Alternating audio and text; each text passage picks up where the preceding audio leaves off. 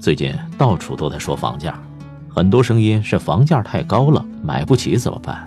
好迷茫，好绝望。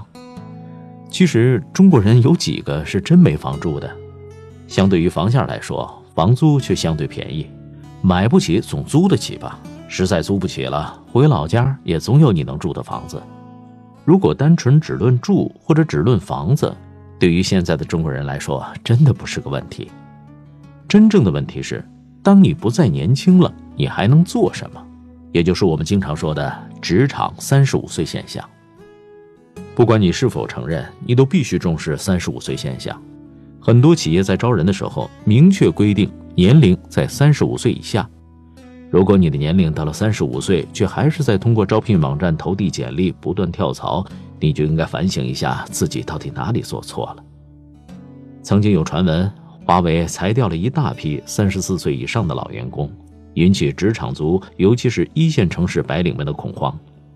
在华为那种狼窝里，能够熬到三十四岁的人尚且如此，那我们这些还没有修炼成狼就已经人到中年的人该怎么办呢？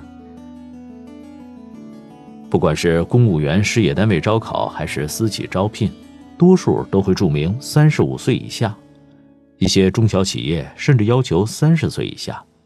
那么，三十五岁以上的体制外边的人都去哪儿了呢？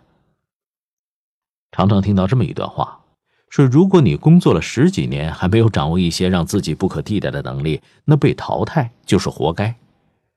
这话听起来正确的像真理一样，只希望说这话的人自己到了三十五岁的时候，真的能成为无法被年轻人替代的人。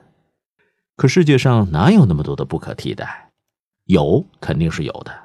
但绝大多数人所从事的工作真不需要十年的经验积累。如果你做的事情年轻人能够做到百分之八十甚至百分之六十，而他要的薪水只有你的一半都不到，你觉得老板会怎么选择？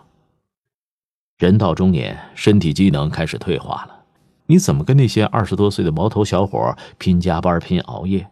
就算你身体是铁打的，你要不要照顾家庭？要不要陪伴孩子？大家同在一个公司。人家加班你不加班，那老板看了会怎么想？换了你是老板，你会怎么想？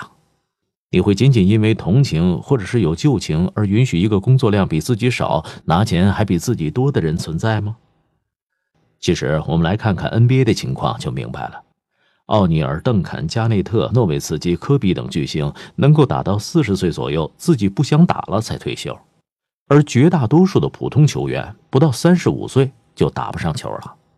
三十二三岁以后，即使还能够拿到合同的，一般都是低薪的老将合同。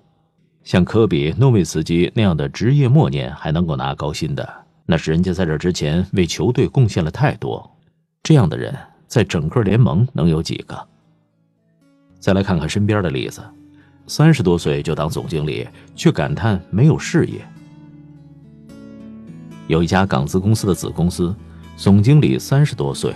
一个月工资加销售提成大概有一万多块，在二零零六年，也就是十几年前的广州，当时的人们看起来那是非常令人羡慕的高薪。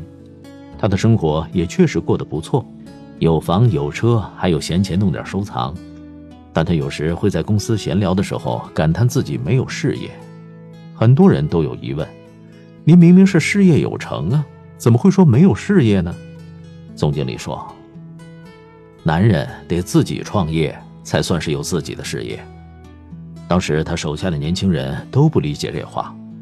人过了三十以后，慢慢的发现，自己所在的公司里真的没有老员工了，自己的同学朋友也一个个不再打工了。三十五岁白领们都去哪儿了呢？有人讲了个故事。我在一家互联网公司做小主管，手下有一个员工，年近四十岁。是负责跑市场商务合作的，一看就是那种职场老油条，精明滑头，态度谦和谨慎。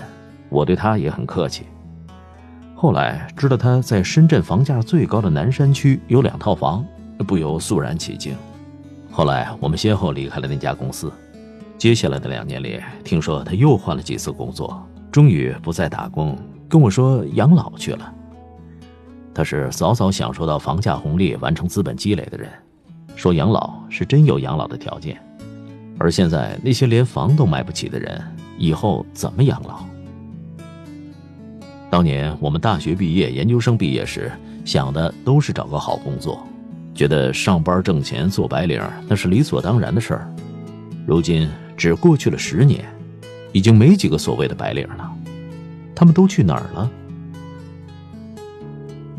事实上，在中国一直都是大众创业，不管你是开个小点儿还是摆个小摊儿，不需要谁来提倡。到三十五岁或者更早一些的时候，你就会发现。真的没办法再打工了，就算自己还想打工，那也没人要了。自古写字楼如青楼，不许楼里见白头。而那些年轻时打了鸡血、以熬夜通宵为荣的白领们，恐怕到不了应该白头的年龄，就已经白发苍苍了吧？别再想着房价了，好好想想三十五岁以后你还能干嘛，还能去哪儿吧。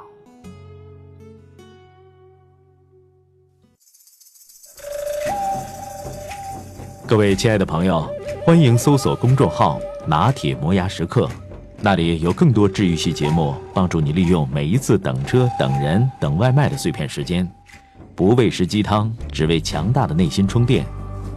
公众号 “n t m y f m”，“n t” 就是拿铁的拼音字头，后边的四个字母是 “my f m”，中间没有空格。